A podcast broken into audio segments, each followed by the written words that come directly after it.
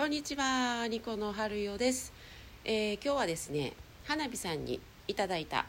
えーお便りにお答えしたいと思います。えー花火さん、こんにちは。先日はカレーへの扉を開いてくださりありがとうございました。香辛料の購入は最後まで使い切れるかの勇気がいりますね。いや、確かにね、そうなんですよ。こう、えー検討しますということです。さて今回は春代さんはお住まいは神戸ですか？そうです、え今年度関東 JK の修学旅行が神戸と京都になりまして、え花火さんは大阪出身なのね。で神戸には全然詳しくなくて、え女子高生のおすすめ観光巡りなどありましたら教えてください。ポートアイランドなどは遊べる場所などありますか？おすすめスイーツなども知りたいです、えオリエンタルホテルか。はいありがとうございます。えっと元気の玉と美味しい棒いただきました。そう花火さん。まあちょっと女子高生まで行くとちょっと私もわからないんですけど、まあ、神戸の観光スポットであの女子高生も行きやすそうなところを、えー、と2つほどご紹介したいと思います。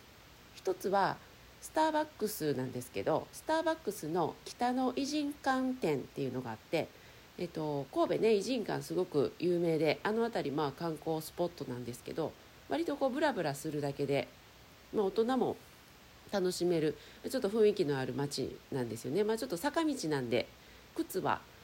スニーカーとかの方がいいと思うんですけどそこをブラブラしてるとその北の坂沿いに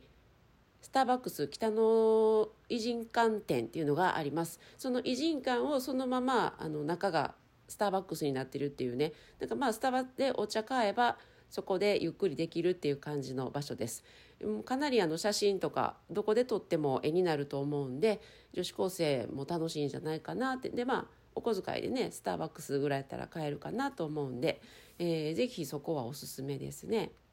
あと、まあ、ランチするんやったら私大体その他の町から来た人そこに一緒に行ってランチするんですけど、えっと、フロインドリーブカフェというのがありますそれもまあ北野の近くといえば近くかな、まあ、歩いていけないこともないんですけどフロインドリーブカフェというのがあってもともと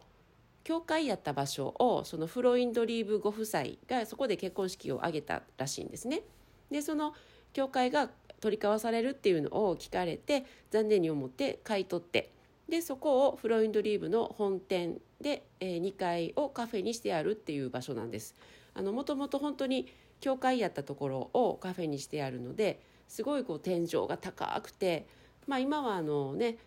ちょっとこうディスタンス取るためにかなり席数は減らしてありますけどなのでまあ前よりよりゆったりしててとってもね気持ちいい場所です。で何じゃったかな忘れたけどモーニングの時間にもし間に合うなら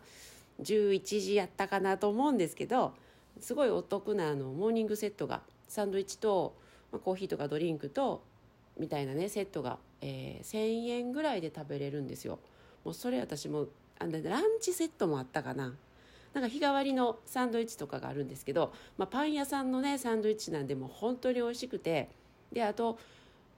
ヨ,、えーヨーグルトじゃないよマヨネーズとか、まあ、そういうのもねこだわってると思うんですよねあと中に挟んであるハム的なものとかすっごい美味しくてあのすっごいそこは、えーちょっと神戸以外から友達が来たら大体行きます。えそしてデートでも絶対行きます。あの本当におすすめ美味しいなんかこう雰囲気だけの場所ってねいっぱいあるけど雰囲気だけじゃなくて本当にねあの気持ちいい。で美味しい。ぜひちょっと三宮駅からは歩くとちょっとあります。けどまあブラブラね神戸の街散策しながらまあ歩けない距離じゃないんでぜひ行ってみてほしいなと思います。ねまああと滞在先オリエンタルホテルってすごいよねオリエンタルホテルに女子高生が泊まるの？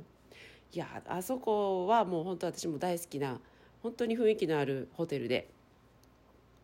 居留地っていうね場所にあるんですけど、まあ、それ居留地はもっともっと神戸の南の方です。三宮駅から南なんですけど、まあ、あの辺りはハイブランドのねあのお店も並んでいたりちょっとまあ街の雰囲気また違うんですよね。やっぱりこう異国情緒あふれるのは居留地とかそうね。ああとねいろいろこう雑貨屋さんとか古着屋さんとか、まあ、そういう修学旅行でそういうとこ行けんのか分からへんけど海岸通り海岸通りとかおつ中通りっていうあたりはちょっとこうちっちゃいおしゃれなお店とか古着屋さんとか雑貨屋さんとかあのカフェとかかなりおしゃれな感じの場所があのこう点在してます。ぜひぜひあの今度ね私そのその中のカフェでライブもするんですけど、え海岸通りおつ中通りあたりも歩いてみるの楽しいかなと思います。まあ、あとはベタに南京町めっちゃちっちゃいですけど、まあ、関東やったらね横浜の中華街行ったことあるんやったら しょぼーってなると思うんですけどまああれはあれでこじんまりと小さい場所なのでえちょっとまあ雰囲気味わうにはありかな、まあ、居留地からも近いんでねありかなと思います、えー、花火さんそんなところでいいでしょうか？なんかまあ、女子高生向けっていうよりは、まあ、神戸観光おすすめスポットみたいな感じになりましたけど参考にしていただけたら嬉しいです。今日はねこの後、えー、名倉学ぶという